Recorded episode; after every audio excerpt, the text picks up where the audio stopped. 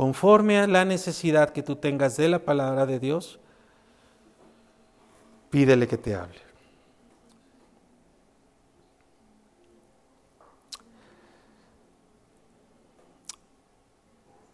Así es, Señor, háblanos, Dios del universo, Dios creador, todopoderoso, háblanos.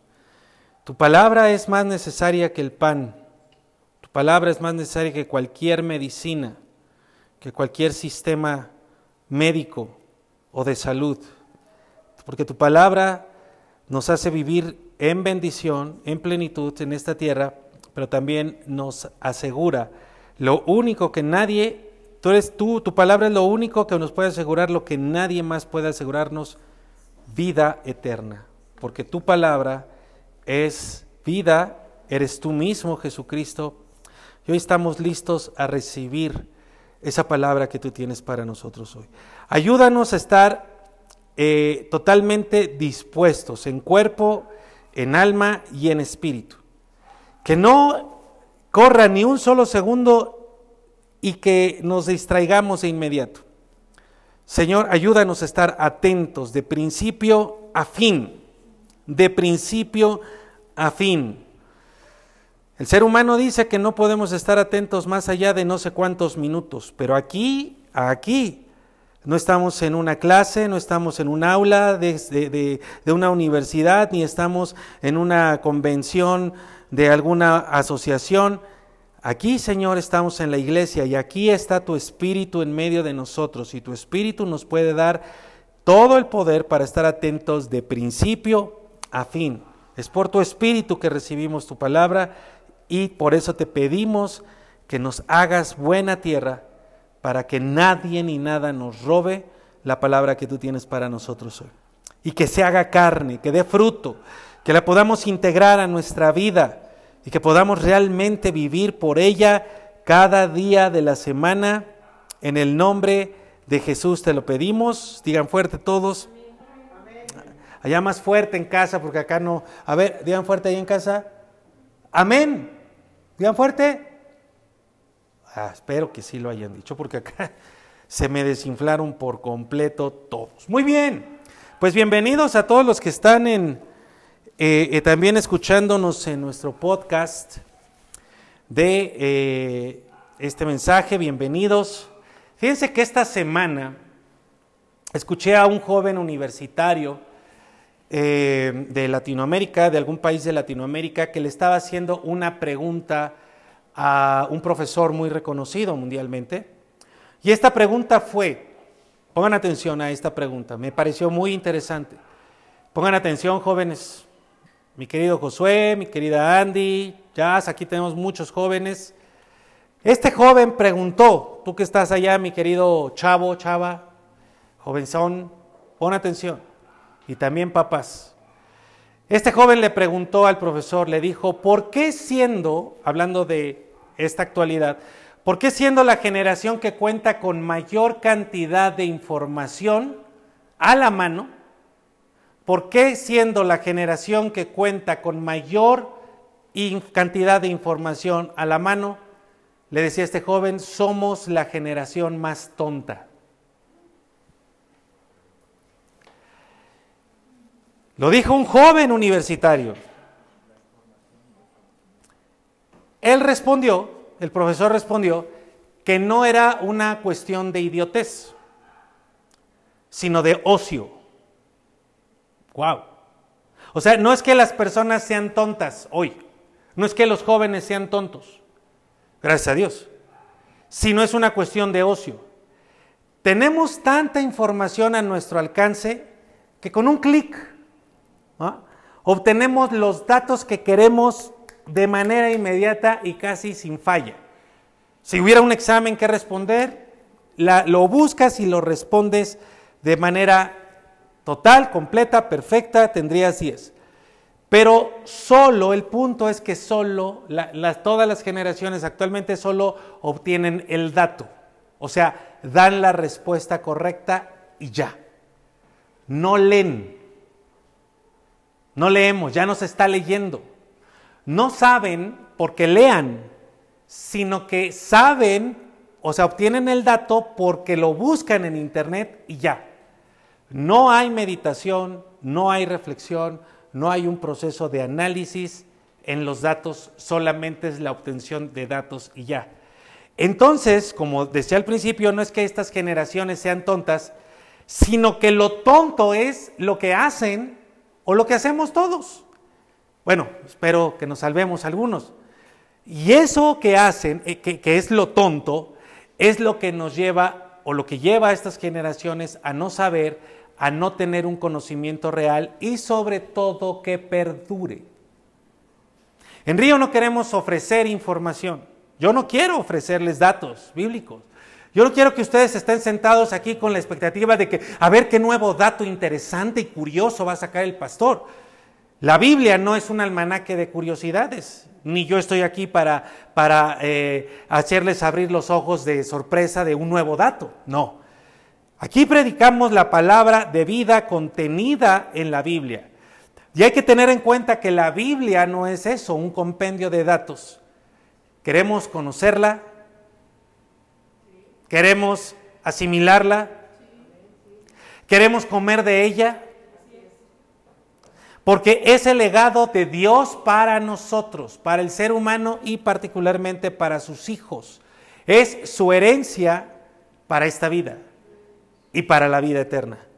Por eso mismo cada mensaje dominical que se da desde acá, eh, tiene también un, un refuerzo diario, diario y semanal. Por eso estamos lanzando todos los días eh, alimento que ayude a reforzar lo que tú estás obteniendo cada domingo. Si tú no recibes este refuerzo diario y semanal a través de lo que hemos llamado desayunos para el alma y las guías de estudio inductivo, te ruego, por favor, por tu bien, por tu vida, que nos eh, eh, te unas a nosotros y nos digas, yo quiero recibir esos desayunos, yo quiero ser, yo, yo quiero recibir esa guía que me va a ayudar a reforzar la palabra que estoy obteniendo domingo a domingo. Y no seamos, ninguno, ni jóvenes ni, ni, viejos, seamos como ese joven que dice que teniendo todo al alcance, seguimos permaneciendo ignorantes. A mí me da terror ahorita, aquí, con los que yo tengo aquí, preguntarles algún texto bíblico de los que hemos visto y que no se lo sepan. Preguntarles qué, qué, qué, cuál fue el tema de hace 15 días y que no lo sepan. Me da terror. ¿Sí? Por eso no lo voy a hacer, no lo voy a preguntar. Pero ese terror se nos puede quitar solamente utilizando los recursos y entendiendo que la palabra de Dios no es un compendio de datos, ni Dios está aquí para sorprendernos con nuevas informaciones, sino que la palabra de Dios se nos dio para que la comamos y para que vivamos por ella. Por eso dice Oseas 4, versículo 6, que lo he estado leyendo, mi pueblo es destruido porque carece de conocimiento, porque tú has rechazado el conocimiento, yo te echaré del sacerdocio y porque te has olvidado de la ley de tu Dios, yo también me olvidaré de tus hijos. Mira, la palabra destruido, interesante, quiere decir, en el hebreo quiere decir silente o reducido a silencio. ¿Sabes qué quiere decir esto? Que cuando le preguntaron no pudo responder porque no sabía que cuando llegó el momento, no, de responder un examen, sino de responderle a la vida, de responder a Dios, de responder a los sucesos que, que el pueblo estaba viviendo, no supo qué responder. Y entonces por eso este pueblo, las personas de este pueblo fueron cortadas, destruidas y finalmente murieron. Destrucción y muerte vienen por no saber, vienen por ignorar. Yo espero, o sea, estoy tratando de ser muy, muy eh, eh, eh, intenso en este, en este punto inicial, porque es de suma importancia el conocer, el saber la palabra de Dios, te evita, te salva de ser destruido. Entonces, cuando los problemas vengan, cuando las situaciones vengan, o haya necesidad de dar explicación, tú puedas responder y la respuesta que das te va a salvar o te va a matar. ¿Qué debemos de saber? La ley de Dios, no olvidarnos de ella. Y por eso yo estoy haciendo lo que está a mi alcance para poder llevarte diariamente la palabra y el refuerzo de esa misma palabra. Pero esto es un trabajo que tú tienes que hacer porque por mucho que yo haga, si tú no lo tomas, entonces va a haber ignorancia, va a, prevalecer la ignorancia. Y no es solamente dar la respuesta correcta, sino que la comas. Ahora, fíjate bien, este conocimiento es espiritual, el de la palabra de Dios es espiritual y práctico a la vez. No creas que por ser espiritual es así como que etéreo y nunca va, no, aterriza directamente en tu día a día, en tu realidad. Una de las cosas, entonces, yo quiero, yo quiero abrir este, esta eh, línea para que tú la puedas recibir y tú la puedas ver. Estos, estos mensajes sobre los ángeles, sobre este mundo espiritual, además de lo que te dije la semana pasada, tienen eh, la intención y, busco o buscamos, y Dios busca sobre todo, porque yo, estoy aquí para hacer lo que Dios quiere, no lo que yo quiera. Busca a Dios esperar, eh, perdón, que estos mensajes, su palabra sobre esta enseñanza, vaya generando en ti o alimentando en ti o produciendo en ti o fortaleciendo en ti el don, particularmente el don de discernimiento. El don del que habla primera carta a los Corintios capítulo 12, versículo 10, donde dice, a otro le da el hacer milagros. Ahí están los dones espirituales. A uno más le da el don de la profecía. A otro, ahí viene el don de discernimiento. ¿Ya viste de qué es el don de discernimiento? De espíritus. Entonces, no hay libro alguno en el mundo que te pueda dar la capacidad de discernir los espíritus, ahí está en, minúscula, porque solamente esa fuente de este don viene por dos, son, son dos, es las fuentes, las únicas fuentes. Es el Espíritu Santo que es quien da los dones y la palabra de Dios. Ojo por favor, esto es muy importante. El Espíritu de Dios te va a dar este don muy necesario en nuestros tiempos. Tú puedes decir, ay, a mí de qué me va a servir el don de dice, ay, así decías de matemáticas, ¿verdad? En la escuela. Y mira nada más. Tú dices, bueno, ¿de qué me va a servir este don? Te va a servir para todo, incluyendo tu salvación. Para todo, incluyendo tu salvación de la muerte eterna para que vayas a vida eterna. ¿No es acaso la primera instrucción que da Jesús cuando le preguntaron, ¿cómo va a ser el final de los tiempos y tu venida? Y él no dijo lo primero, dijo que nadie, miren, cuiden, estén alertas de que nadie los engañe. ¿Sabes cuál es la característica del engaño? Que cuando, tú te, cuando te lo ponen enfrente, tú no lo ves. Entonces tú puedes decir, pero si no tiene nada de malo, y ya no lo viste. Porque tú calificas a partir de instrumentos o de parámetros humanos. Y el engaño no lo puedes, eh, no, no es suficiente que tú lo detectes solamente con los parámetros humanos. Necesitas forzosamente este don para distinguir el engaño. Discernimiento quiere decir, es la palabra diacris, diacris, no dioquis, diacris. Dioquis es otra cosa. Diacris, fíjate, ¿qué quiere decir diacris? No te lo puse acá, pero anótalo. Diacris quiere decir opinión judicial. ¿Qué quiere decir esto? Que eh, es una opinión sabia. Esa opinión, eh, esa opinión es la que e-, expresas cuando estás separando, esto, todo esto quiere decir diacris, distinguiendo, examinando y por tanto te va a llevar a elaborar un juicio correcto sobre cada situación que tú vives en tu vida. Es espiritual, pero es práctico. Te da el discernimiento, te ayuda a tener una opinión sabia, porque él, este don te ayuda a separar lo que viene junto, lo que viene mezclado, te ayuda a distinguir lo, que, lo que, es más fino, lo, que es más difícil de distinguir, porque te va a llevar a hacer lo que hoy las generaciones ya no están haciendo, que es examinar la información y los datos. Por tanto, vas a poder decir, está sucediendo esto. ¿Dónde? En la vida. Todo esto de la pandemia es esto. Con diacris, con K. Perdón, diacrisis, es diacrisis. Diacrisis, diacrisis, perdón, me equivoqué. Con K.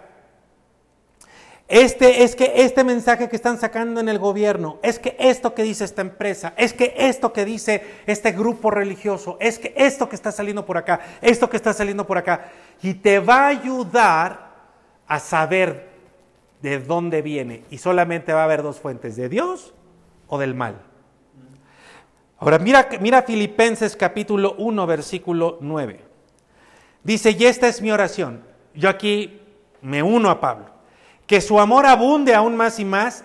Fíjate, amor abunde, 100 abrazos, 100 apapachos, porque eso es necesario, más ahora, pero fíjate, que abunde más y más en conocimiento y en todo discernimiento. Todo discernimiento. Incluso el don de discernimiento te ayuda a ti para que sepas qué está pasando contigo. Yo luego le pregunto a la gente, oye, ¿qué tienes? ¿Por qué estás así? No sé.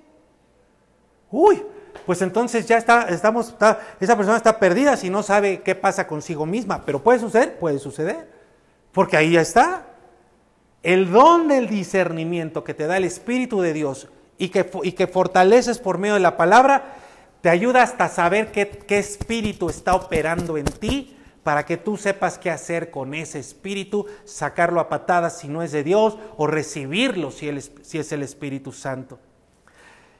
La palabra y el Espíritu es lo único en esta vida que te puede dar el discernimiento. Y mi querida iglesia, er, eh, Río de Agua Viva y todos mis queridos hermanos, amigos que conozca y no conozca, la iglesia de Cristo tiene que empezar a operar, a moverse en un nivel de discernimiento espiritual, de juicio espiritual, saber juzgar las cosas y saber activarnos en las herramientas espirituales.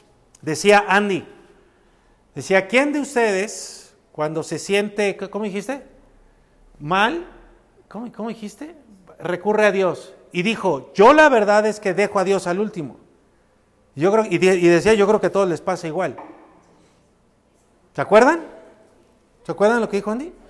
Porque Andy ya no se acuerda, entonces... Eh, ¿A la alabanza lo dijo? Ah, bueno, es que nos, primero nos, nos dio unas cachetadas al principio en una enseñanza, Andy, a todos los de la alabanza. Y decía, ¿quién de ustedes recurre a Dios de primera instancia? Porque normalmente no usamos las herramientas espirituales. Y entonces cuando vienen las cosas nos agarran ya eh, eh, pasados, ya, ya, ya, ya no podemos reaccionar correctamente. Mira Jeremías capítulo 3, versículo 15. Vean esta promesa, por favor.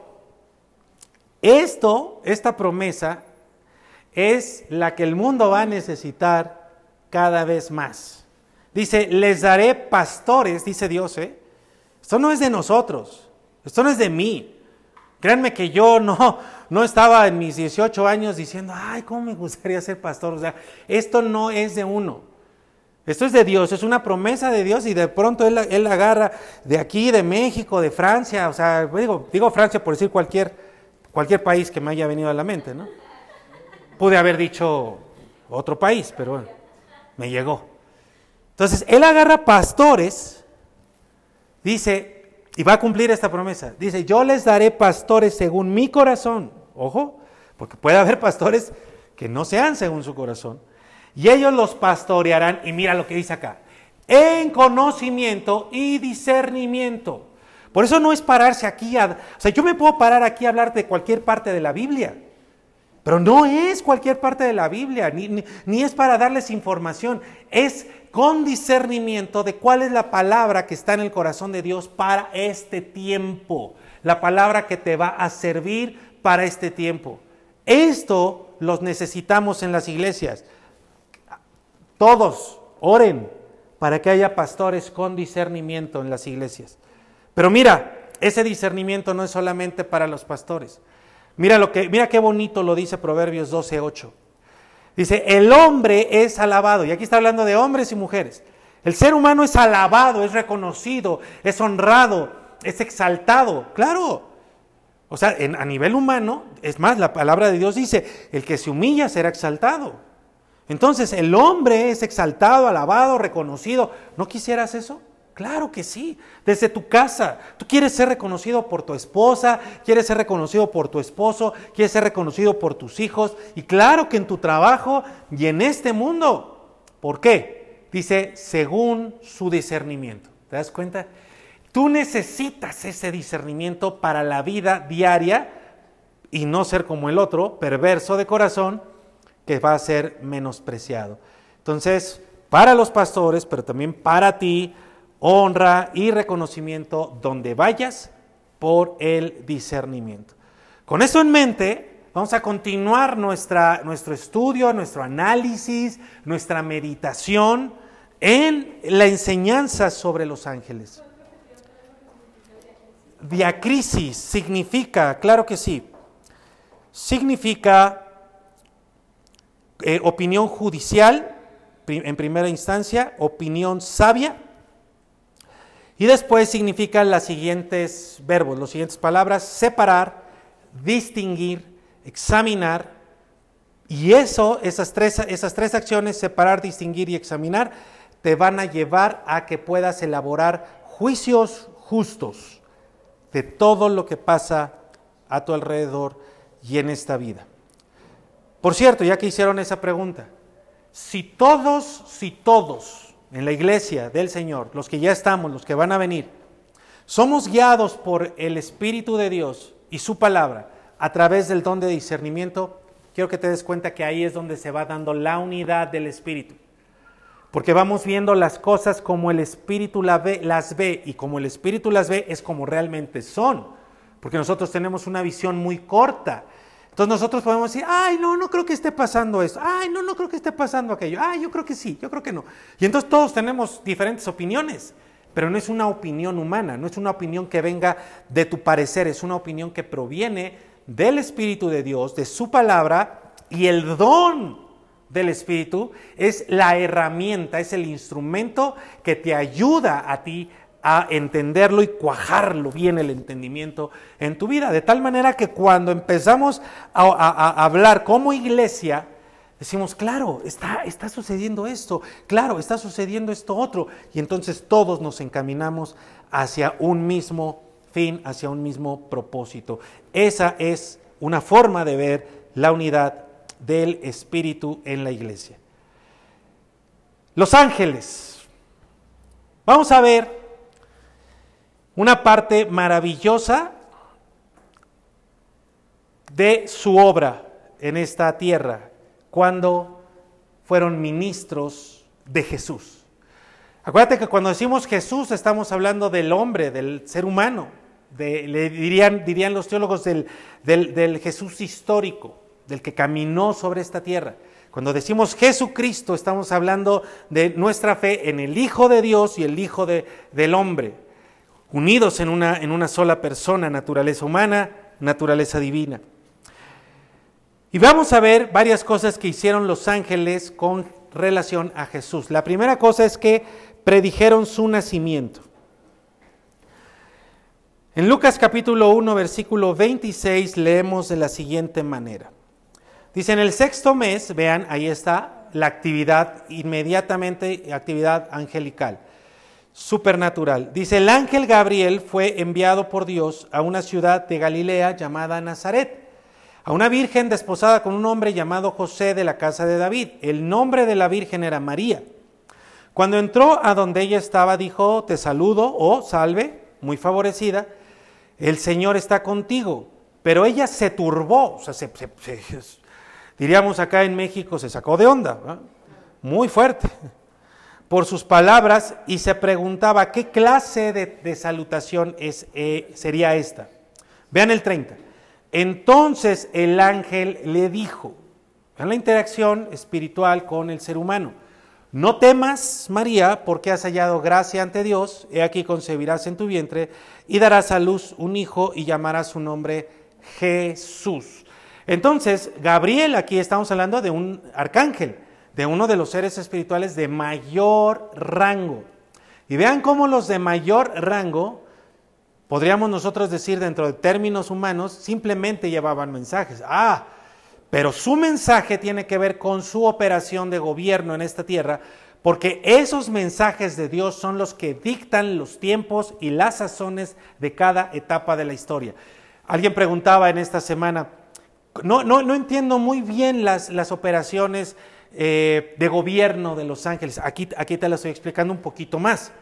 El, el, el, solo hecho de traer un mensaje de parte de Dios ya está estableciendo líneas de gobierno que marcan cierres de, de, tiempos, de etapas, de, de círculos, si lo quieren llamar así, o el inicio de nuevas etapas y los rumbos de esas nuevas etapas que van conforme al plan, podríamos decir, conforme al plan de gobierno de Dios para esta tierra y para esta humanidad. Ahora, Gabriel, interesante, miren, Gabriel quiere decir valiente guerrero.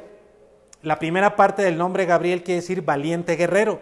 Y la segunda parte del nombre Gabriel, él, quiere decir Dios fuerte. O sea que era un guerrero valiente del Dios fuerte. Tremendo. Porque esto nos habla de que Dios, para dar ese mensaje, eligió a uno de los más importantes, pero también a uno de los más valientes.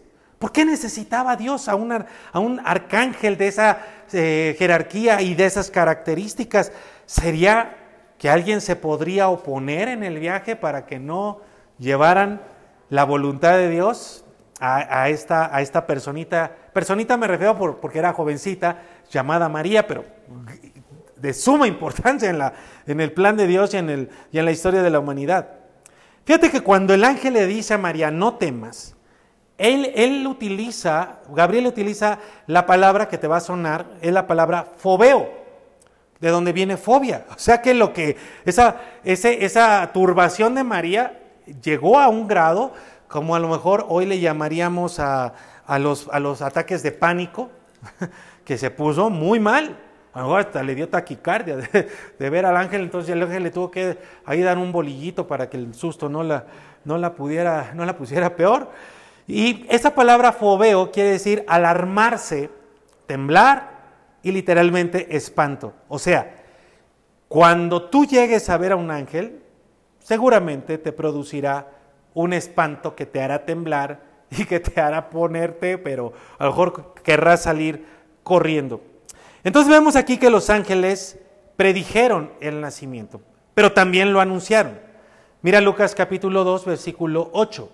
Dice, había pastores en aquella región que velaban y guardaban las vigilias de la noche sobre su rebaño. Y mira qué interesante, dice, un ángel del Señor se presentó ante ellos y la gloria del Señor los rodeó eh, a los pastores del resplandor y temieron con gran temor otra vez.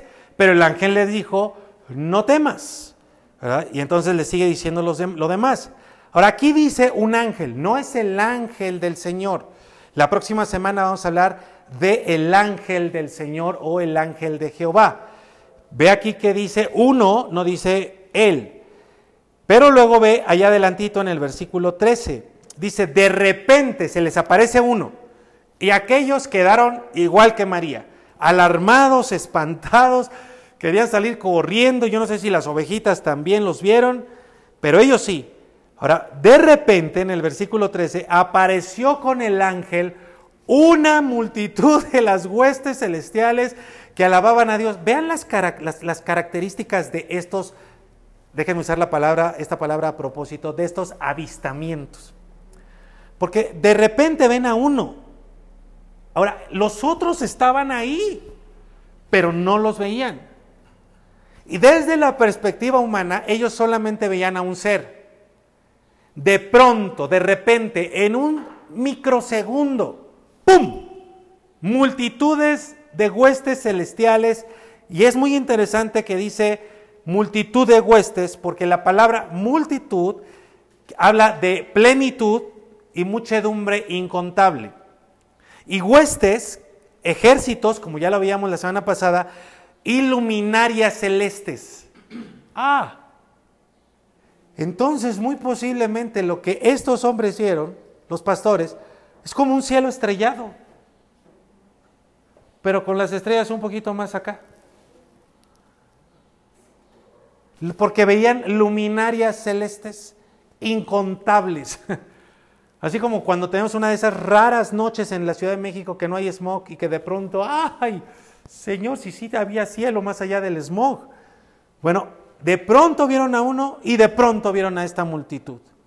Y cuando dice buena voluntad, ojo, porque es muy, muy importante que tú, lo que te decía yo al principio, ¿qué piensas tú de tu maldad y de tu pecado? ¿Ya no te importa? ¿Ya es normal? ¿Es tan normal como que maten 24 personas en Guanajuato? ¿Ya no nos pasa, ya no nos altera en nada? Cuidado, que nos altere más un, perdón la palabra que voy a usar, un cochino virus, que la muerte de tantas personas o nuestra propia maldad. Cuando dice ahí en el texto al final, y en la tierra paz, mira, esa paz no la recibe cualquier persona. La paz de Dios no la recibe cualquier persona, la paz de Dios la reciben los hombres de buena voluntad. Esa palabra buena voluntad quiere decir, muy sencillo, literalmente pensar bien. Eso es lo que quiere decir buena voluntad. Personas que piensan bien. Y pensar bien no es necesariamente que pienses mal, que pienses cosas sucias. Claro, eso es importante. Pero pensar bien tiene que ver con el discernimiento. Para que tú pienses lo que tienes que pensar, de la forma en la que la tienes que pensar, para que hables lo que tengas que hablar, cuando lo tienes que hablar, de la manera en la que lo tienes que hablar, para que hagas lo que tienes que hacer, cuando lo tienes que hacer, de la forma en la que lo tienes que hacer, con quien lo tienes que hacer, y no andes, ay, perdón, ay, no pensé, ay, es que no supe. No es horroroso, papás, jefes en, sus, en sus trabajos, cuando sus hijos o una persona que trabaja para ustedes tenía que hacer algo y dice, ay, es que no pensé. Eso es no pensar bien. También. Pensar bien. Pensar lo bueno y de manera correcta siempre. Entonces vemos a los ángeles que, que predicen, que anuncian, eh, y también vamos a ver que los ángeles cuidan a Jesús. Y mira, si los ángeles cuidaron a Jesús, como vamos a ver que lo cuidaron, eso quiere decir que hay esperanza para que ellos te cuiden a ti como cuidaron a Jesús. Los ángeles cuidaron a Jesús de Herodes, de el gobernante, uno de los gobernantes más locos y desquiciados que pueda haber, que haya podido haber en la historia. Mateo 2:13. Dice, después de ellos partieron, después de que ellos partieron, se está refiriendo a los eh, sabios de Oriente, he aquí un ángel del Señor, igual, un ángel, no el ángel, un ángel del Señor se le apareció en sueños a José y le dice, levántate, toma al niño y vete a Egipto. Ahora, mira por favor acá, porque acabamos de ver que con los pastores ven a uno, allá están los otros, pero no los ven, y de pronto ellos, en un acto de su voluntad, que tienen esa capacidad, ¡pum!, de pronto aparece la multitud. Pero ahora acá aparece en sueños. Esa palabra aparece, quiere decir que se mostró, o sea, que tiene esa capacidad de ser invisible y de inmediato visible, y se mostró como iluminado, pero en un sueño. O sea, estos seres angelicales pueden mostrarse cuando tú estás despierto y pueden mostrarse de manera física, tanto que te pueden agarrar y salvar como a Lot, o los puedes ver o se te pueden aparecer en un sueño. ¿Ok? Y aquí el sueño era para salvar a Jesús. Ahora miren, ¿por qué no, le, por qué no vinieron los ángeles con, con, sus lanzas, con sus espadas y mataron a Herodes de una vez? Porque este, esta pregunta tiene la misma base de que, ay, ¿por qué si Dios es tan bueno, por qué no quita el hambre? ¿O por qué permite la maldad? Bueno, si Dios es tan bueno, ¿por qué no viene el ángel y, de una vez mata a Herodes? Porque Dios no decidió trabajar de esa manera. Dios siempre ha decidido, siempre decide y siempre decidirá ejercer su voluntad a través de personas, a través de las personas. Y el ángel es un mensajero para José para que él haga lo que tiene que hacer como el papá adoptivo de Jesús en esta tierra. ¿Te das cuenta? ¿Te das cuenta la tremenda y maravillosa responsabilidad y el tremendo y hermoso privilegio que Dios nos da al incluirnos en sus planes? Para darte a ti responsabilidades del reino. Del reino, para que tú hagas algo en esta vida que va a tener repercusiones eternas y por lo tanto recompensa eterna. El ángel no fue a destruir a Herodes, pudo hacerlo, pero el mandato de Dios es dile a José por medio de un sueño, oye Señor, ¿y por qué no me le aparezco como a los pastores? José es un hombre manso, un hombre obediente, con que, con que tú le hables en un sueño, con eso va a entender. Ah. Ah. Si Dios no te habla en sueños, por algo ha de ser. Ahora, fíjate, este, este, este, caso, este cuidado que te voy a compartir ahora de que, que tienen los ángeles de Jesús es muy curioso, muy extraño.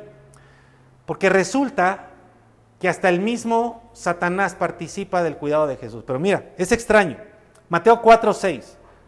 Tú conoces el texto. Dice, entonces el diablo lo llevó a la santa ciudad, ¿a quién? A Jesús lo puso de pie sobre un pináculo y le dijo, si eres el Hijo de Dios, échate abajo porque escrito está, a sus ángeles mandará acerca de ti y en sus manos te llevarán de modo que nunca tropieces con pie en piedra.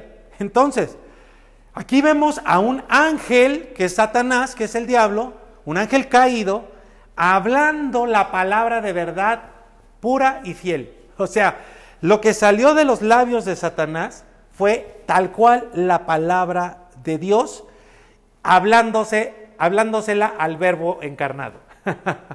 ¿Te das cuenta? Todo espiritual. Y lo que le dice es verdad. Los ángeles van a venir a cuidar de ti. ¿Era cierto o era mentira? Era cierto, era verdad. El diablo está, a ver, a ver, digan conmigo para que, díganlo ya en casa conmigo, por favor. El diablo, habla, la, verdad. Ah, ese es el grado máximo de la mentira, del poder engañoso del diablo. Es el grado máximo. Cuando él, cuando el mentiroso habla verdad pura.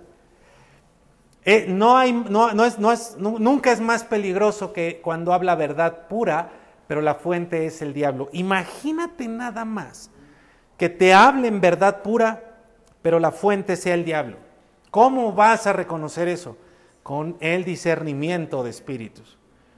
¿Qué es lo que ves operar aquí en Jesús? Él dice, si es cierto, lo que me estás diciendo es verdad. Y si yo me aviento, los ángeles van a, o si yo tropiezo, mejor dicho, si yo tropiezo, los ángeles me van a venir a eh, rescatar, claro, por supuesto, así conmigo, así con cualquiera de los hijos de Dios. El punto está en que si tú me estás diciendo que yo lo haga solamente para ver si Dios cumple su palabra, ahí está. Ahora, ¿cuántas veces hemos pasado por este pasaje? Tú te puedes decir, ay, si el diablo me hiciera eso, yo, yo fácil la cacho. Pero el diablo no te va a hacer esto. O sea, no te va a decir, súbete a un pináculo y aviéntate. Te va a decir, aviéntate a ese negocio, aviéntate como el borras a, hacer esto, aviéntate a esa relación, eh, te la mereces. te, va, a decir que te avientes de un pináculo más alto que un templo cuando te diga que te avientes a hacer lo que tú quieras para satisfacer tus deseos personales. Y ahí la mayoría se rompe no solo la quijada y los huesos, se rompe la vida en esos aventones, en esas aventadas. Entonces, Tú a veces vas a necesitar ángeles.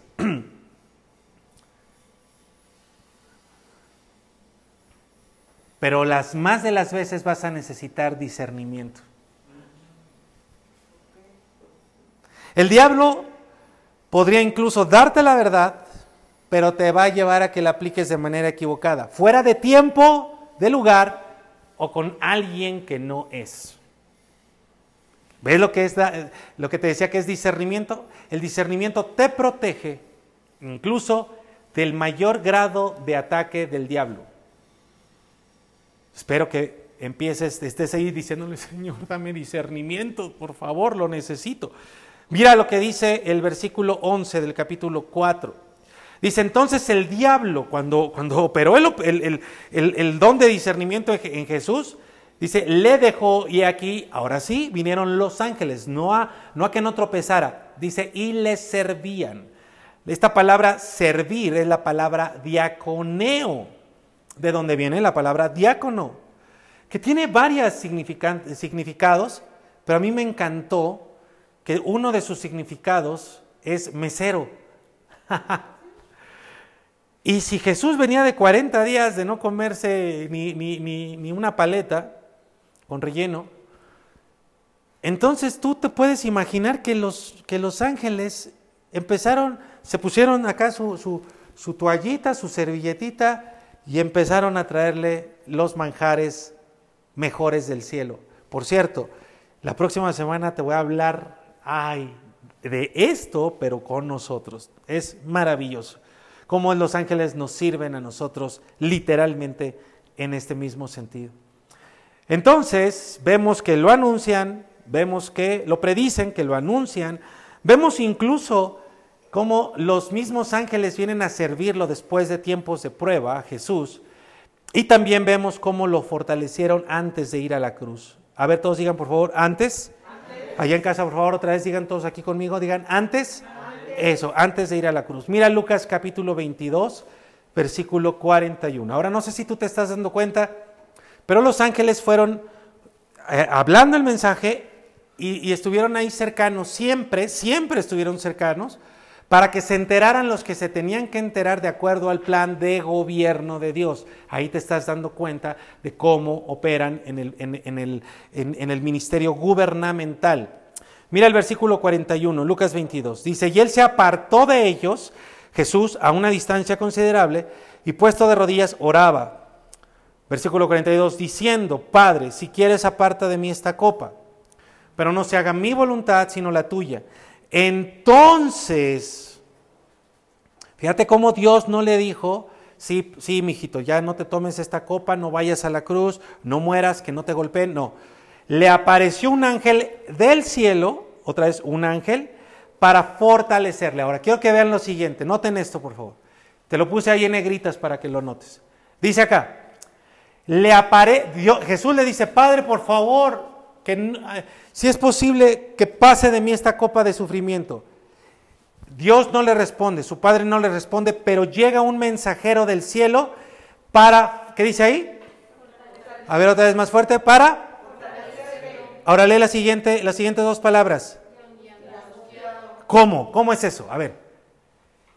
Viene para fortalecerle y él angustiado. Mira, la palabra fortalecer es vigorizar.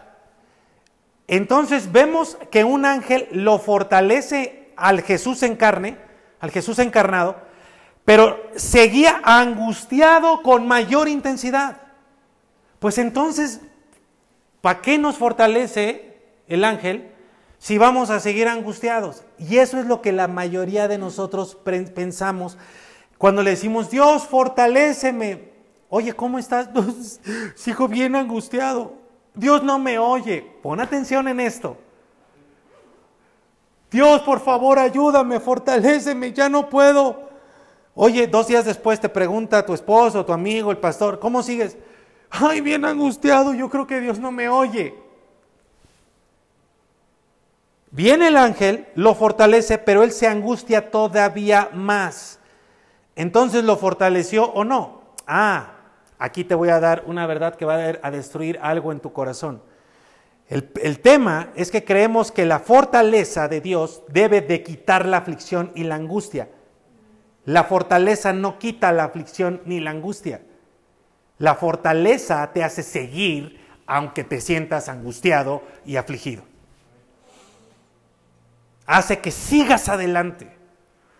Mira, chíllale, llora, pero sigues porque la fortaleza del Señor está contigo. Y te puedes angustiar más, pero la fortaleza va a ser que sigas adelante, que vayas adelante hasta el cumplimiento de todo lo que tienes que hacer en esta tierra. Jesús no hubiera podido seguir ni siquiera orando de no haber sido por la fortaleza que Dios le mandó por medio de este ángel. ¿Me explico? ¿Qué tal?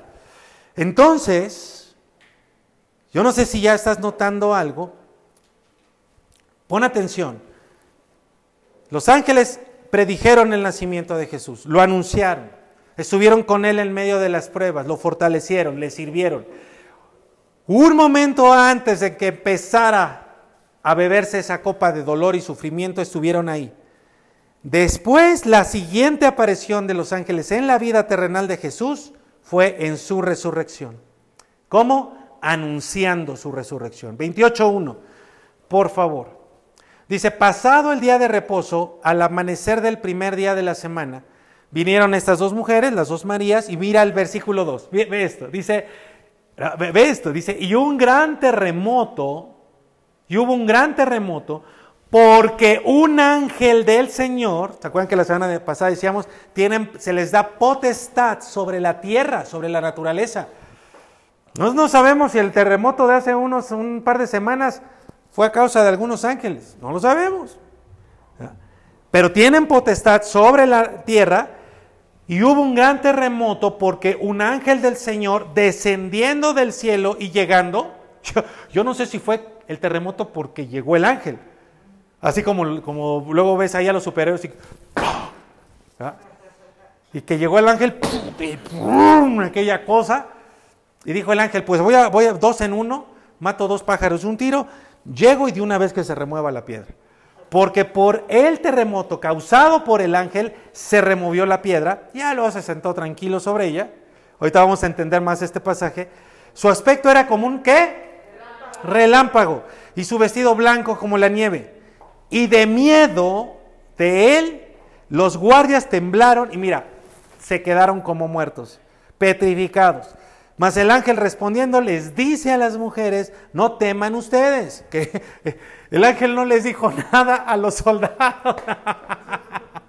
o sea, mira, yo creo que las palabras de los ángeles, o sea, su presencia tienen el poder de causarte este espanto. Pero Dios también les dio autoridad en sus palabras para que en ese mismo instante cualquier espanto se te quite. Entonces, les dice a las mujeres, ustedes tranquilas, las mujeres, ay, ay, ay, casi me da algo. Y los, y los otros soldados ahí seguían con el algo trepado. ¿Me está explicando? Con el telele casi muertos, mientras que estas, estas dos eh, damitas ya estaban tranquilas. Dice, dice el 6, no está aquí, Jesús ha resucitado, como dijo, vengan, vean el lugar en que Dios lo ha puesto, ya no está.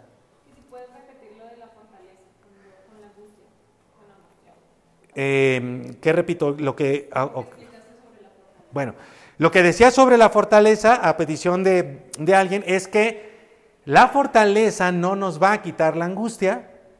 La fortaleza que Dios nos da espiritual es para seguir adelante a pesar o en medio de la angustia que estemos experimentando, angustia, aflicción o temor. Ahora, a mí me llamó mucho la atención que decía, no solo, no solo, decía, un gran, no solo decía un terremoto, sino dice un gran terremoto. Bueno, la palabra gran en el original es la palabra mega, que, que usamos tanto nosotros en México.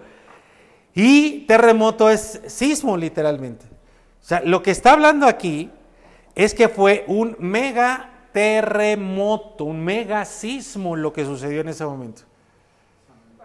No sé si ustedes, si nosotros hayamos tenido la experiencia de vivir un megaterremoto. ¿De cuánto? Porque un megaterremoto es por ahí de 9, 10, 11, 11 grados. O sea, ya cuando se cataloga por acá un megaterremoto, es por ahí ya de esos grados altísimos. Eso fue lo que sucedió ahí.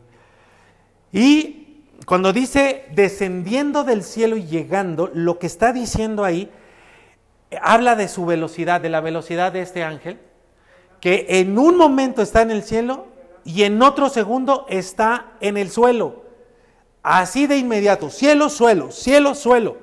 Y la palabra relámpago quiere decir literalmente muy brillante y resplandeciente. Ahora mira eh, el, equivalente en, en Lucas 24, 1. Dice, muy temprano, el domingo en la mañana, las mujeres fueron al sepulcro, las mismas. Encontraron que había sido quitado la piedra, entraron, versículo 4, las mujeres no entendían lo que estaba pasando. Ahora mira, quiero señalarte acá. Versículo 4, dice, no entendían las mujeres lo que estaba pasando cuando de repente, ¿ves? ¿Ves cómo se mueven estos seres? dos hombres, acá no fue, acá no fue el rayo, el relámpago. Acá fueron dos hombres, pero sus ropas eran las brillantes, de pie en ellas. O sea, veme, veme aquí a la cámara, estoy solo, parpadeas y ya están aquí dos conmigo. ¡Ah! imagínate que estés ahí en tu casa, estás eh, este, tu esposa en, la cocina, tú en la recámara, y de repente te agachas este, este, y te levantas y dos ahí contigo. ¡Ah! Bueno, esta palabra de repente es la palabra literalmente quiere decir aparecer, pero es interesante que tiene la connotación de asalto, como que se presentan en un asalto.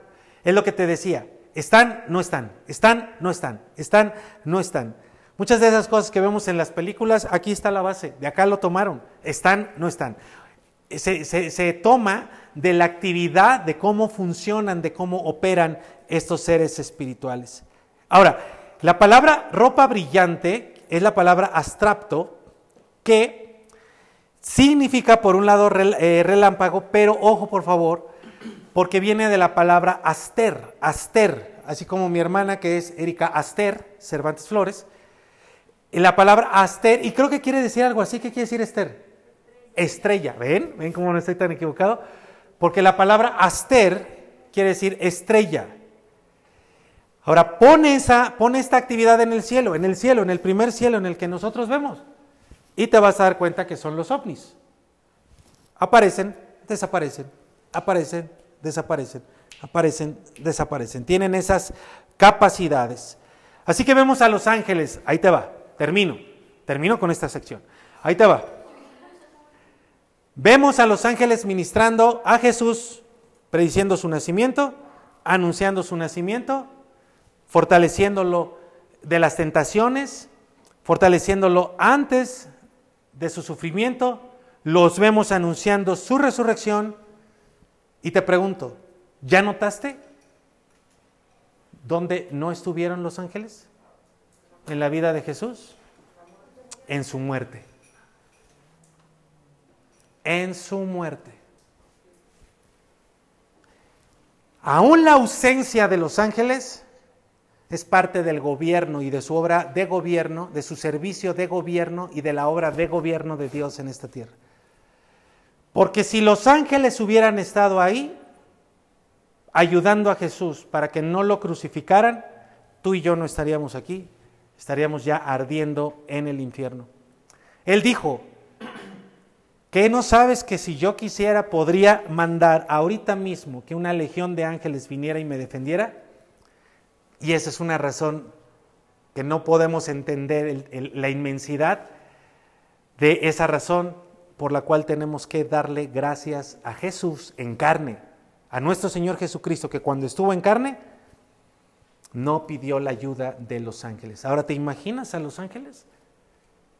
Oye, Dios, pero lo, están, y ellos sabiendo que con un chasquido de sus dedos, ¡pum!, arrasaban con todos esos. Y estaban burlándose, estaban escupiéndole a su rey a su Señor, a su Creador, le estaban escupiendo en la cara, lo estaban golpeando, lo estaban humillando hasta más no poder y ellos con la impotencia. Mm. Mira lo que dice primera carta de Pedro capítulo 1 versículo 12. Dice, Dios les hizo entender que lo que decían no era para ellos mismos. ¿Sabes a quién se está refiriendo? No de los ángeles, se está refiriendo a los profetas. Los profetas del Antiguo Testamento Dios les dio profecía sobre Jesús, sobre su nacimiento, sobre su obra redentora. Y dice acá Pedro, Dios les hizo entender que lo que decían no era para ellos mismos. ¿Sabes que los profetas profetizaban y decían una, una virgen concebida? Y decían, ¿qué es esto? ¿De qué, ¿De qué estoy hablando? Y empezaron a indagar, a buscar, a estudiar, a analizar, y medio, medio, medio entendían, pero no entendieron por completo. Entonces Pedro nos revela, bueno, el Espíritu Santo por medio de Pedro, dice que Dios les hizo entender a los profetas que lo que decían no eran para ellos mismos. ¿Te das cuenta?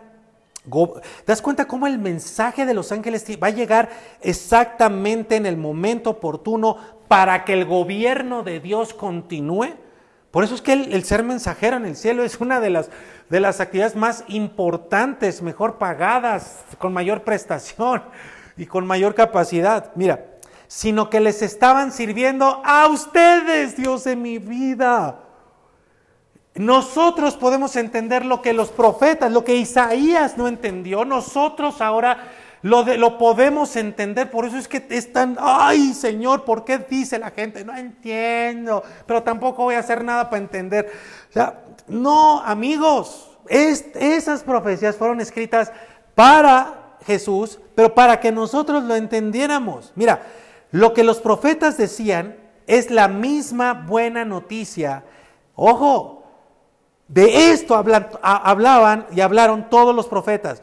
Lo que los profetas decían es la misma buena noticia de salvación que fue anunciada por quienes les llevaron el mensaje a ustedes.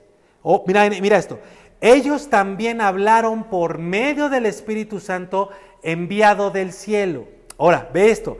En ese mensaje hay detalles. Aquí está la base de lo que les decía la semana pasada en ese mensaje hay detalles que hasta los mismos ángeles quisieran conocer. Así como los profetas eh, profetizaron, iba a decir predicaron, profetizaron y no entendieron del todo, así los ángeles no entienden del todo. Oye, y ahí va Gabriel con, con, sus colegas, ¿no? Con sus ángeles. Oye, ¿qué onda? Este, tú, tú, más o menos cartas como por... No, no tengo ni idea. Pues vamos a dárselos. ¿Quiénes los debe? ¿Quiénes son los únicos en esta tierra que pueden entender los mensajes celestiales de Dios? ¿Quiénes? Nosotros.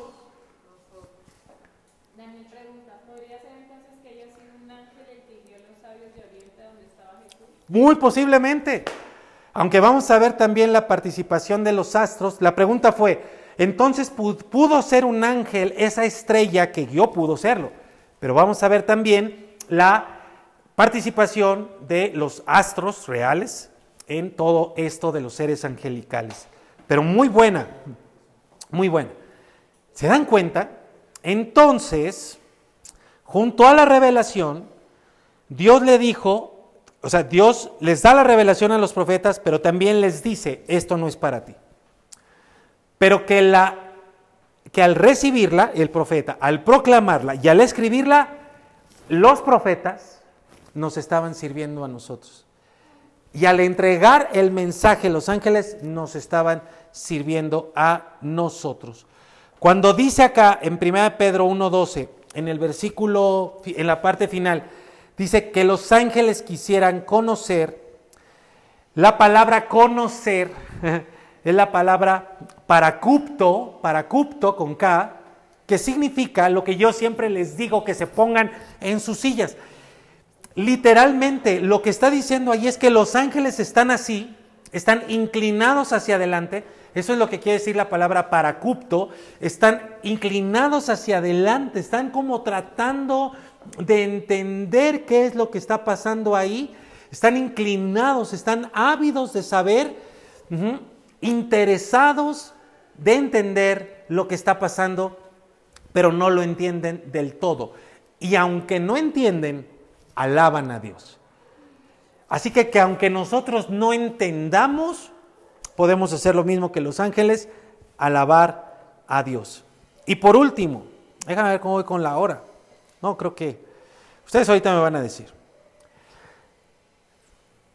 El único momento en que no estuvieron los ángeles fue en la muerte de Jesús pero también están presentes anunciando y estarán presentes, están presentes anunciando la segunda venida porque Jesucristo va a venir por su iglesia y estarán presentes con Él cuando Él venga. Mira Hechos capítulo 1, versículo 11. Dice, y como ellos estaban fijando la vista en el cielo, los discípulos, cuando Jesús estaba yendo, He aquí dos varones de blanco vestidos se presentaron junto a ellos. Ya vimos cómo es esto. Y les dijeron, hombres galileos, yo creo que ahí saltaron este, eh, los discípulos, ¿por qué están ahí con la boca abierta, se les lavaba mirando al cielo? Bueno, no dice eso, pero yo me lo imagino. Yo hubiera estado así, imagínate que, Jesús lo ve así. Este Jesús, ojo con esto, este Jesús, quien fue tomado de ustedes arriba al cielo, vendrá, ¿qué dice allá yo en Meler, por favor? Dice, vendrá de la misma manera como lo han visto ir al cielo. Entonces, Él se fue al cielo y de la misma manera en que lo vieron, así va a venir. Es como una vuelta, como que no se fue a dar la vuelta al cielo. Ojo, por favor. Para empezar a derrumbar aquí algunas cosas, no va a haber nada secreto. Todo lo que tiene que ver con la segunda venida de Jesucristo es completa y absolutamente público y todo el mundo se va a dar cuenta. Va a regresar tal como se fue, no es secreto, no hay nada secreto. Y los que somos su iglesia vamos a ser tomados, o si quieres usar la palabra, arrebatados por Él en el cielo para ir a vivir junto a nuestro papá por toda la eternidad, regalo que Dios también tiene para ti. Mateo 25, versículo 31, hablando del final de los tiempos, Jesús dijo, cuando el Hijo del Hombre venga en su gloria, y aquí dice, y todos los santos y todos los ángeles con él, entonces se sentará en su trono. Entonces, cuando Él venga, va a venir con la presencia de los ángeles. Cuando Él se fue, los ángeles estaban ahí presentes. Claro, Lucas y los demás pudieron ver a esos dos, pero como ya vemos, Puede estar uno y allá una multitud. Pero de que estuvieron presentes los ángeles cuando Jesús ascendió, estuvieron presentes. Cuando Él venga, van a estar todos los ángeles. Ahora, aquí me llamó la atención que dice que todos los ángeles. o sea, aquí no va a haber ninguno de guardia allá en el cielo. Cuando Jesús venga, todos. Y si muchos son incontables, todos, imagínate eso. La palabra todos es la palabra que ustedes usan para llamarme a mí. ¿Cómo me dicen? Paz. Ahí sí, no dicen. Es la palabra paz, así como suena. Todos es paz. y significa, así que ahora voy a hacer, voy a hacer todo. la palabra paz, así como suena P-A-S, es la palabra que significa todo, siglo, manera o clase. Lo que quiere decir que todos los seres angelicales, todos, vendrán acompañando a Jesús. ¿Cómo va a ser eso, Dios mío? La cosa va a ser, nada más de pensarlo, de verdad me pone a eh, sacudirme de, de todas las emociones que pueda haber. Va a ser un suceso mundial. Un, un suceso que todos van a ver. No va a haber gente que desaparezca. Ojo, ojo por favor. No va a haber gente que desaparezca. Va a venir. Todos los ángeles y todo el mundo lo va a ver. Vamos a hablar de esa segunda venida en breve. Hasta Judas, no el, no el Iscariote, no el traidor, sino el hermano de Jesús lo dijo. Ahora mira aquí. Dice, acerca de los mismos, está hablando de los ángeles, también profetizó Enoch. ¿Se acuerdan que les había hablado del libro de Enoch? En la Biblia nos vamos a encontrar que los mismos escritores bíblicos tomaron como referencia ciertos documentos. Y uno de los más importantes es el libro de Enoch, al cual está haciendo referencia Judas, para decir, también profetizó Enoch, fíjate, séptimo después de Adán, está diciendo, aquí está sacando su, su, INE, su, su cédula, su identificación. Ese Enoch que vivió antes del diluvio, él escribió y dijo, he aquí el Señor vino entre sus santos millares. ¿Ve desde cuándo se está profetizando desde la, de la segunda venida de Cristo? Entonces, los escritores bíblicos citan documentos importantes, muchos de ellos ya no están presentes, pero algunos los vamos a, utilizar no como base doctrinal, sino para ayudarnos, como lo hizo el hermano de Jesús para escribir su documento, a entender mejor algunas ideas. Ahora, yo tengo aquí la siguiente parte que es ahora cómo nos ministran a nosotros. Me permiten darse el, dar, esta, esta parte la voy a empezar hoy y la voy a concluir la siguiente semana. Es la 1.20. ¿Me darían 20 minutos más? ¿O lo, ¿O lo cortamos aquí y lo seguimos? Qué interesante, alguien está diciendo, pues, ay, qué mañoso el pastor. Si no nos oye, ¿cómo le vamos a responder? Nos pueden responder por el chat, ¿verdad? De hecho, esta parte la partí en dos porque es muy amplia. Ya vimos cómo ministran a Dios el Padre, ya vimos cómo ministran a Dios el Hijo, y yo me sorprendí que de todas esas referencias de los ángeles, la gran mayoría es de cómo nos ministran a nosotros. Te voy a dar solamente dos para abrir boca y dejarlo para la semana que entra, pero déjame dártela, porque aquí es donde está la palabra que Dios tiene para nosotros el día de hoy. Más todavía, más, porque yo sé que ya nos ha dado. Mira Hebreos, Hebreos 1.14, carta a los Hebreos 1.14. Y aquí establece con toda contundencia sobre los ángeles. Dice, ¿acaso no son todos los ángeles espíritus servidores? ¿Ve? Espíritus servidores enviados para ministrar, por si no lo entendemos, a favor no de todo el mundo, sino de los que han de heredar la salvación. Por eso tú tienes que ser un heredero de la salvación y eso solamente es por medio de Cristo Jesús. La palabra espíritus servidores es la palabra que ya te había dicho, leitur, leiturgic, aquí se, aquí se eh, tiene un añadido que es leiturgicos, leiturgicos con K son espíritus pertenecientes al servicio público. Así que además de servir a Dios, servir al Hijo, sirven a las personas, a los seres humanos, pero aquí, de acuerdo a Hebreos, dice particularmente a los que hemos de heredar la salvación. Entonces, sí o no sirve nada más a la iglesia. Lo que pasa es que sirven a la humanidad para que la gente eh, o mejor dicho, teniendo una perspectiva más amplia de que los que hoy todavía no son salvos, los que, los que hoy todavía no pertenecen a la iglesia, van a pertenecer en breve tiempo o más adelante. Entonces todos los seres espirituales, ya vimos, fueron creados por Dios y fueron creados por Dios para servir, pero también para ayudar, servir y ayudar a los que somos salvos, a los que hemos de heredar la salvación. Y cuando aquí dice heredar la salvación, es la palabra sotería, sotería, que quiere decir salvación eterna, pero también quiere decir salud, libertad, rescate y seguridad. Pon todo eso en esa palabra y ahora leámoslo. Los que hemos de heredar salvación eterna, salud, libertad, rescate y seguridad. Esa es nuestra herencia, la cual podemos empezar a disfrutar desde ya aquí. Tenemos el... Ahora, fíjate, nosotros tenemos el Espíritu Santo dentro de nosotros que nos guía a toda verdad, o sea, a la voluntad de Dios. Pero también tenemos a los ángeles fuera de nosotros operando para guiarnos a esa voluntad.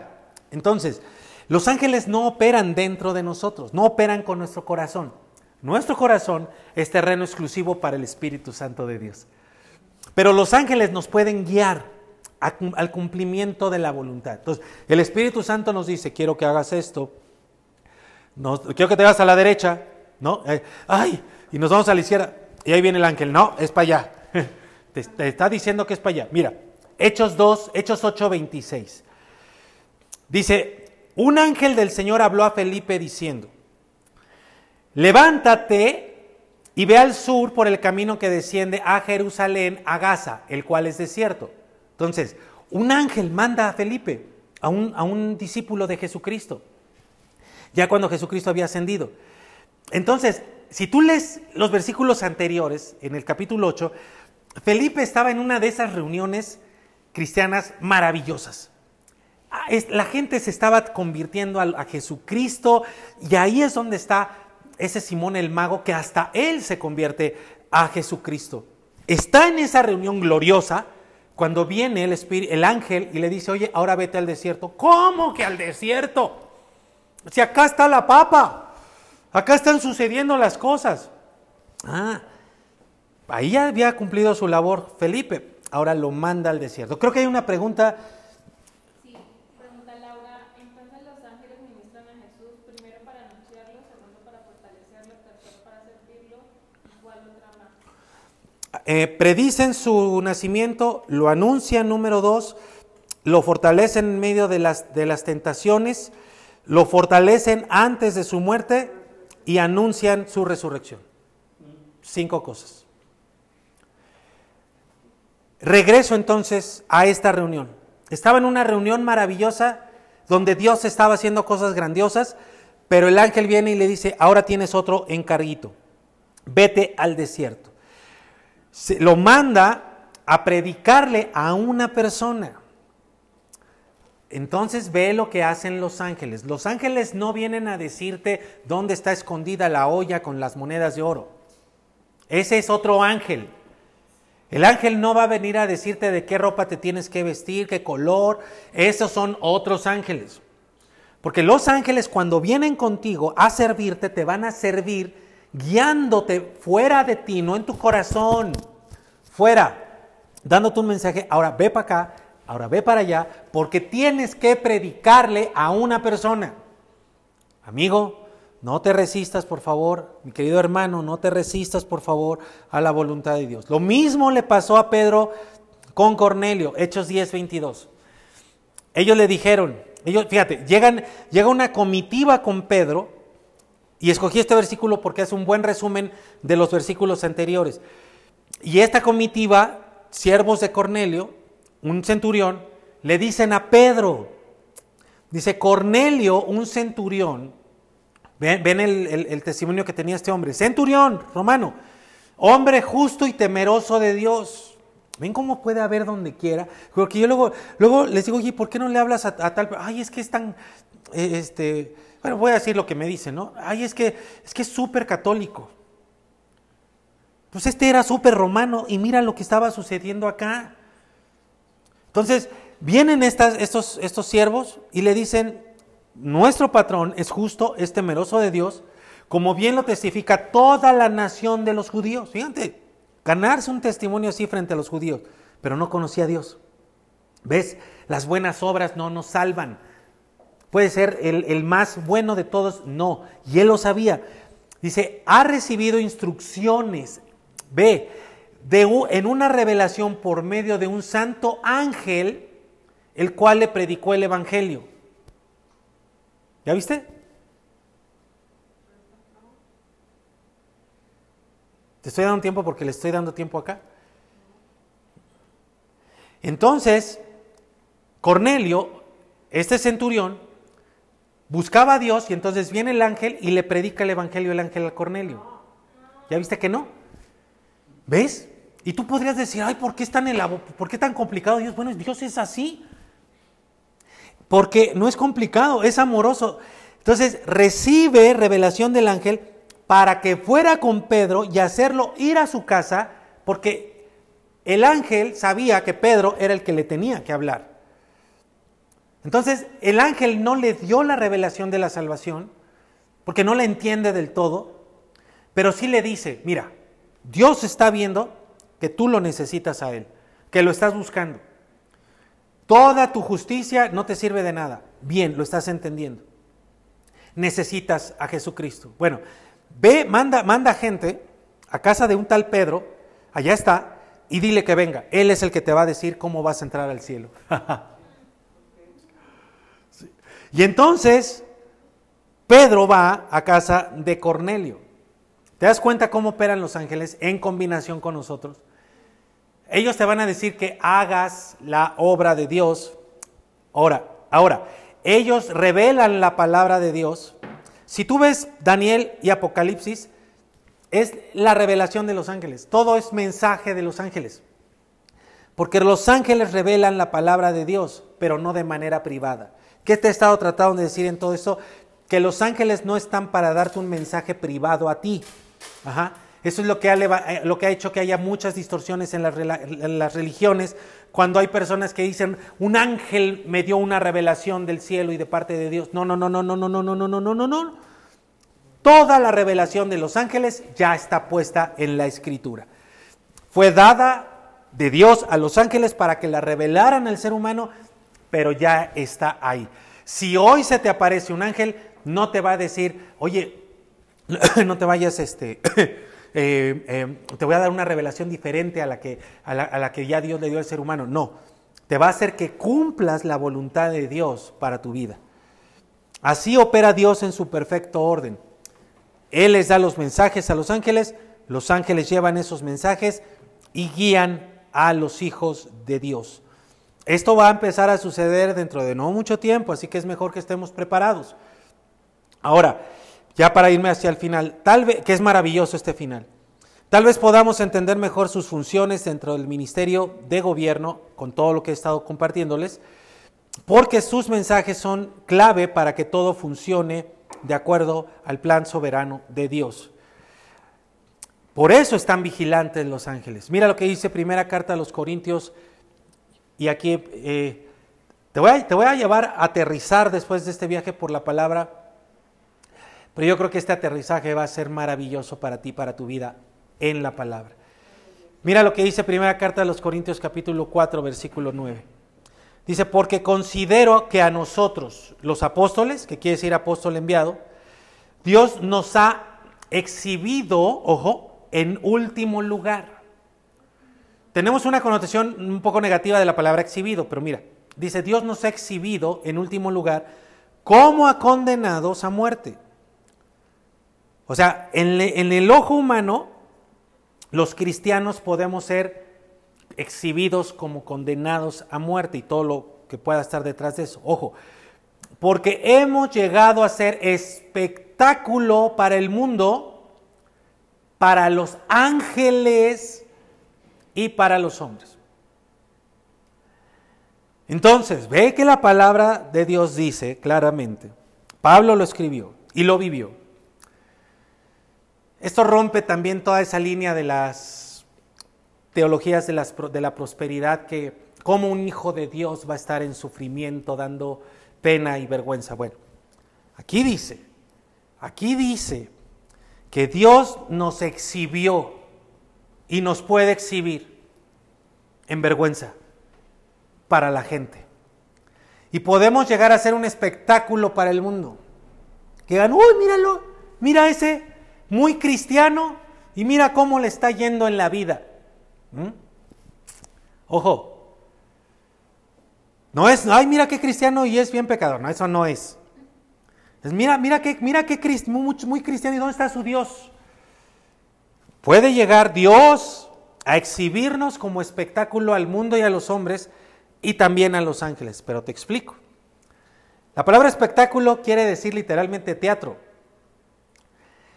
Pero lo que está diciendo aquí el Espíritu de Dios por la pluma de Pablo es que nosotros somos parte, ojo, de la representación del drama de los siglos. Te lo voy a decir otra vez. Lo que está diciendo Pablo aquí es que los hijos de Dios, su iglesia, somos parte de la, de la representación del drama de los siglos. Una representación, un drama expuesto para todo el mundo y que los ángeles son espectadores que interactúan en esa obra teatral maestra. ¿Ok? A propósito, Dios nos pone como una representación expuesta, como una obra teatral expuesta a todo el mundo, incluyendo a los seres espirituales en el cielo y los que andan por acá en la tierra. ¿Qué papel, aquí, aquí hazte una pregunta, ¿qué papel estás desarrollando tú dentro de esta gran obra de la salvación? Medita en esa pregunta. Ahora, ve Efesios 3:10. Esto es tremendo. 3:10. ¿Cuántas veces lo has leído tú que llevas más de dos, cinco años en la iglesia? Dice, el propósito de Dios. Ojo, ojo, porque Dios hace todo a propósito. Él no hace las cosas así, ay, ay, pues ya ni modo, ya se me pasó. No.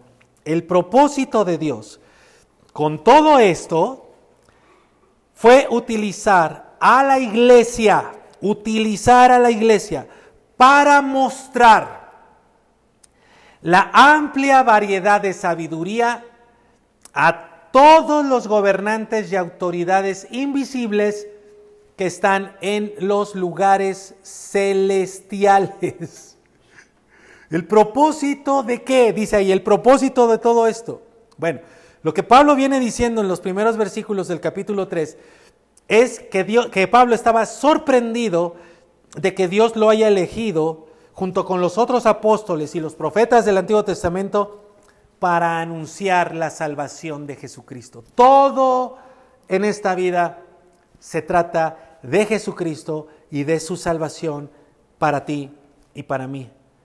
Y que por ello, dice, viene diciendo Pablo, somos coherederos y dice, y miembros del cuerpo de Cristo. Esto es solo para la iglesia. Pon atención en esto. Lo que está diciendo Pablo, el Espíritu de Dios por Pablo, es que Dios quiere que sus ángeles, que los ángeles, ¿sí? vean la sabiduría de Dios por medio de nosotros. Los ángeles son espectadores que participan en esta obra teatral maestra. Y entonces les dice a los ángeles, van a ver, ¿qué van a ver? Es como si Dios les hubiera dicho, ah, ay Señor, voy a tomar a ese ser humano de barro, hecho de barro. ¿De qué fueron hechos los ángeles? Ellos participan de su naturaleza, de su poder divino directo. Nosotros ya supimos cómo fuimos creados, formados, tomados de la tierra, formados, y luego las mujeres en una versión más allá. Y es como si Dios les dijera a los ángeles, te lo trato de explicar en estas palabras. Imagínate a Dios diciéndole a todos los ángeles en el cielo, y, también los que se fueron eh, en, rebelión, en rebeldía. Que Dios les diga, voy a tomar a ese ser humano hecho de barro y además corrompido por el pecado y lo voy a convertir en lo mejor de lo mejor en parte de mí.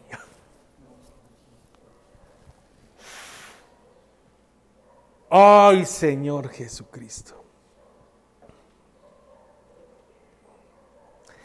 Y, ahora ve a los ángeles asombrados,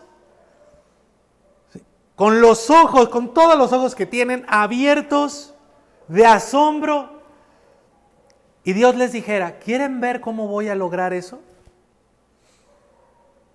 No pierdan detalle. No pierdan detalle.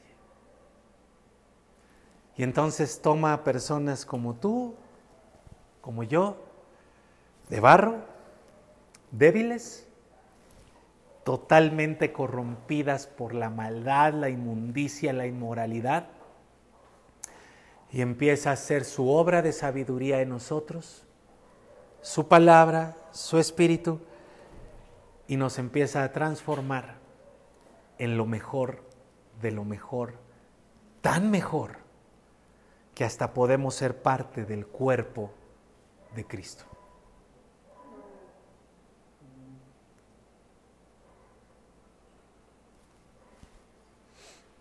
A mí me deja sin palabras. A mí me deja sin palabras. Por eso cuando cantábamos, tú permaneces siempre fiel, a esto permanece fiel Dios. Tal vez Él te pueda bendecir con economía, con un trabajo, con buena salud, pero aún si no lo hiciera, Él te va a transformar a ti para que seas parte de Él. Porque el, punto final no es esta tierra, el punto final es allá en la eternidad. Y entonces los ángeles dicen, ¿de verdad vas a hacer eso? No lo podemos imaginar porque ellos, ellos son puros, completamente santos. Dicen, vas a transformar a ellos en parte de ti, ni siquiera en parte de los ángeles, en parte de ti. Y Dios les dice sí. Y los ángeles dicen, ok, veámoslo. Y Dios les dice, y ustedes me van a ayudar para que ellos sean transformados de gloria en gloria. Ay, ay, ay. No es ser parte de un templo, de una denominación, un grupo, es ser parte de la iglesia por la que Jesucristo va a venir dentro de no mucho tiempo. Déjame tener un tiempo de oración por ti. Primeramente yo quiero invitarte a que entregues tu vida a Jesucristo el día de hoy. No tomes en cuenta los años que tienes de conocer una religión. Toma en cuenta la palabra que has recibido hoy y tu necesidad de Él. Así como Cornelio, así como Job, esta vida está llena de religiosos que tal vez buscan a Dios pero no lo encuentran y Dios los encuentra. Y Dios manda a seres totalmente imperfectos y totalmente indignos, pero que son los que así ha designado Él para hablarte del mensaje que tú necesitas recibir para ir al cielo. Y ese ser indigno e imperfecto en este día soy yo, que te traigo el mensaje de la salvación, un mensaje que no te lo pueden dar los ángeles. Tiene que ser dado por una persona y esa persona indigna, imperfecta, soy yo. Entrega tu vida a Jesucristo. Solamente en Él y por Él hay salvación. Él es el único camino, Él es la única vida, Él es el, el, único que te puede llevar a los brazos del Padre y que vivas por toda la eternidad. La verdadera salvación de los tiempos difíciles que estamos viviendo y total y plena no está aquí en la tierra, comienza acá en la tierra, pero se completa en el cielo. ¿Quieres ir a vida eterna cuando dejes esta tierra? Entrega tu vida a Jesucristo el día de hoy, arrepintiéndote de todas tus ofensas a Dios, arrepintiéndote de todos tus pecados, arrepintiéndote de idolatrías, de inmoralidades, de poner tu confianza en ídolos vacíos, vanos, poniendo tu confianza incluso en ángeles, en principados, en potestades, poniendo tu confianza en talismanes, en amuletos, poniendo tu confianza en tu trabajo, en tu dinero, en ti mismo. Renuncia a todo eso porque nada de eso te va a poder traer salvación. Entrega tu vida hoy al único camino, a la única verdad y a la única vida llamado Jesucristo, Rey de Reyes y Señor de Señores.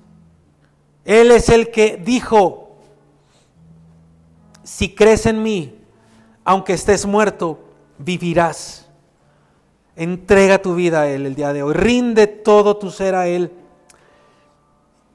Y que haya arrepentimiento en tu corazón para Él. Ahora yo quiero orar por ti.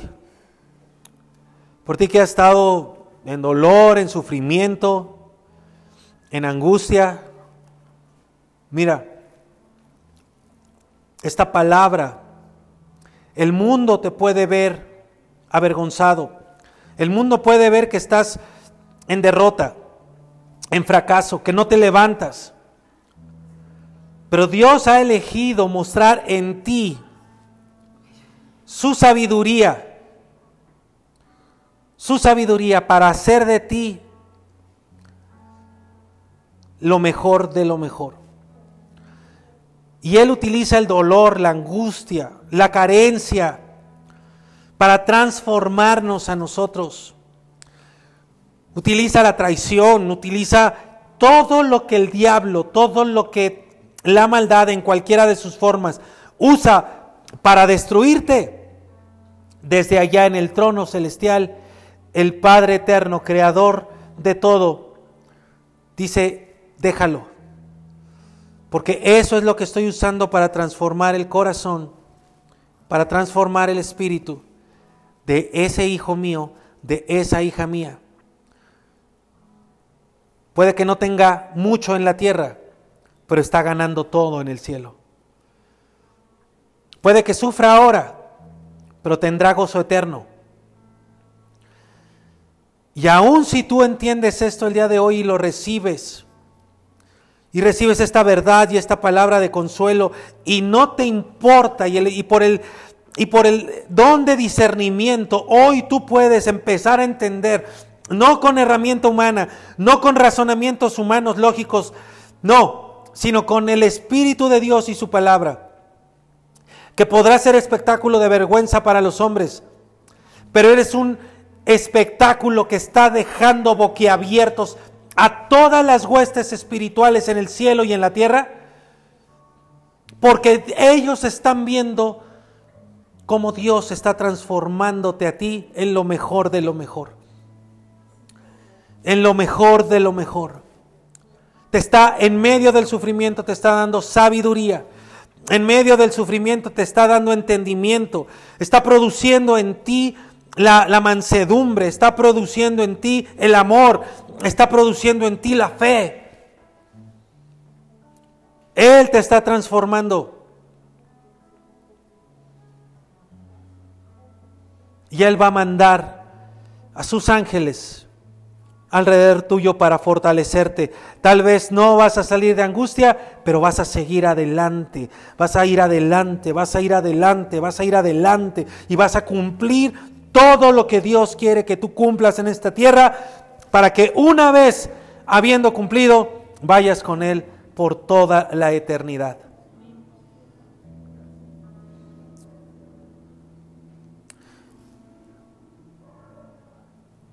Señor, haz tu obra, Espíritu Santo. Haz tu obra, Espíritu Santo. Haz, tu, haz, haz esas, haz esas obras imposibles para nosotros. Transforma esos corazones de piedra en corazones de carne. Transforma la dureza, Señor, en un corazón blando que pueda recibir. Quita la dureza y pon mansedumbre. Quita la obstinación y pon mansedumbre, Señor. Danos de tu Espíritu Santo para discernir correctamente los tiempos que estamos viviendo y que podamos cuidar la unidad de tu iglesia. Si tú estás entregando tu vida a Cristo el día de hoy, eres parte de su iglesia y es necesario que tú camines a la par con ella.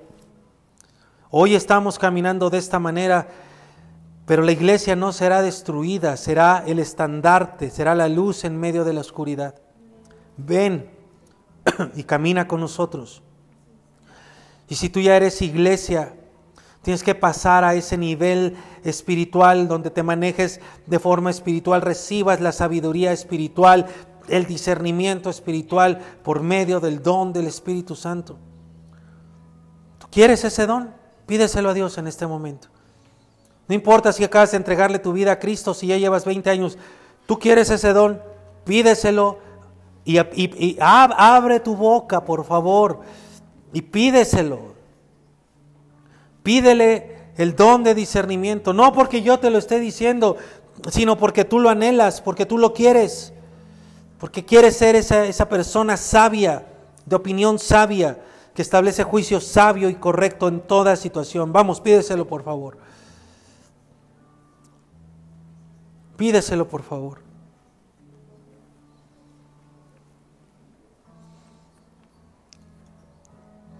De acuerdo a tu fe te sea dado.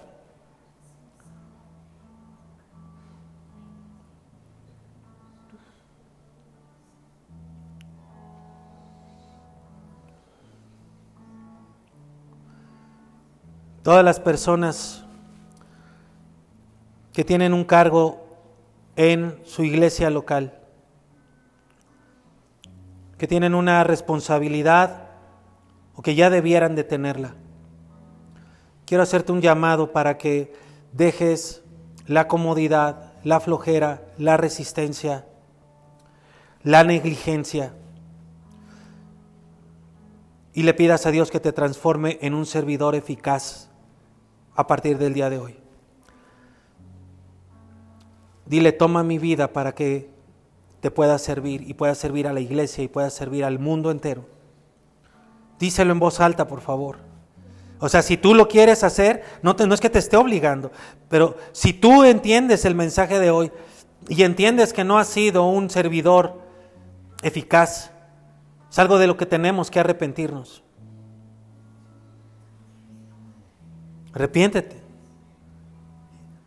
Y entonces si lo entiendes, si quieres ir a ese nivel de servicio y de discernimiento, entonces díselo con tu voz en alto. Dile, Señor, perdóname. Te guío. Señor, perdóname por servirte de manera negligente, por preferir mi comodidad, mi flojera, por preferir estar acostado y no hacer nada que servirte a ti. Pero aquí estoy, díselo así, pero aquí estoy, listo a que tú me uses, a que uses mi vida para mostrar tu sabiduría a, ángeles y a seres humanos. Úsame, Señor, úsame y haz en mí lo que tú quieras hacer. ¿Quién diría amén a eso? Fuerte, de manera fuerte.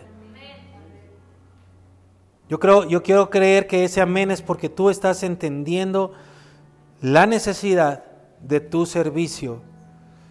Porque Dios le da un servicio a los ángeles y un privilegio diferente a los seres humanos, a su iglesia como a ti y como a mí. ¿Te acuerdas la oración que Jesús dice, hágase tu voluntad en la tierra como en el cielo? Eso lo podemos entender mucho, mucho eh, mejor o, o lo podemos entender de otra manera también, que así como los ángeles en el cielo te obedecen, así yo te obedezca a ti. ¿Y qué, has aprendido de cómo obedecen los ángeles a Dios? ¿Mm? Dios no te va a pedir que hagas algo que los ángeles, que solo los ángeles pueden hacer. Ni tampoco le va a pedir a los ángeles que hagan algo que solamente tú puedes hacer. Así tenemos que obedecer a Dios, como los ángeles, así también nosotros. Nosotros. Espíritu de Dios, gracias por darnos tus dones, por hacer tu obra en medio de nosotros. Y gracias, Padre, por elegirnos a nosotros para mostrar tu sabiduría transformadora, de tomar lo peor para hacerlo lo mejor, convertirlo en lo mejor y dejar asombrados a principados y potestades con tu obra de sabiduría, obra única que haces en nosotros y en nadie más, en nadie más. Porque mi querido amigo, los ángeles también pecaron. Y esos que pecaron no tienen obra de redención. Ellos no tienen oportunidad. Pero tú que has pecado, hay redención, perdón y oportunidad. Privilegio mayor que el de los mismos ángeles. Señor, haz tu obra en medio de nosotros. Y nosotros te alabamos y te exaltamos, Señor. Yo te alabo. Yo soy, yo estoy maravillado con lo que tú haces y con tu palabra que nos deja saber lo que tú haces. Gracias, Señor. Gracias, Padre.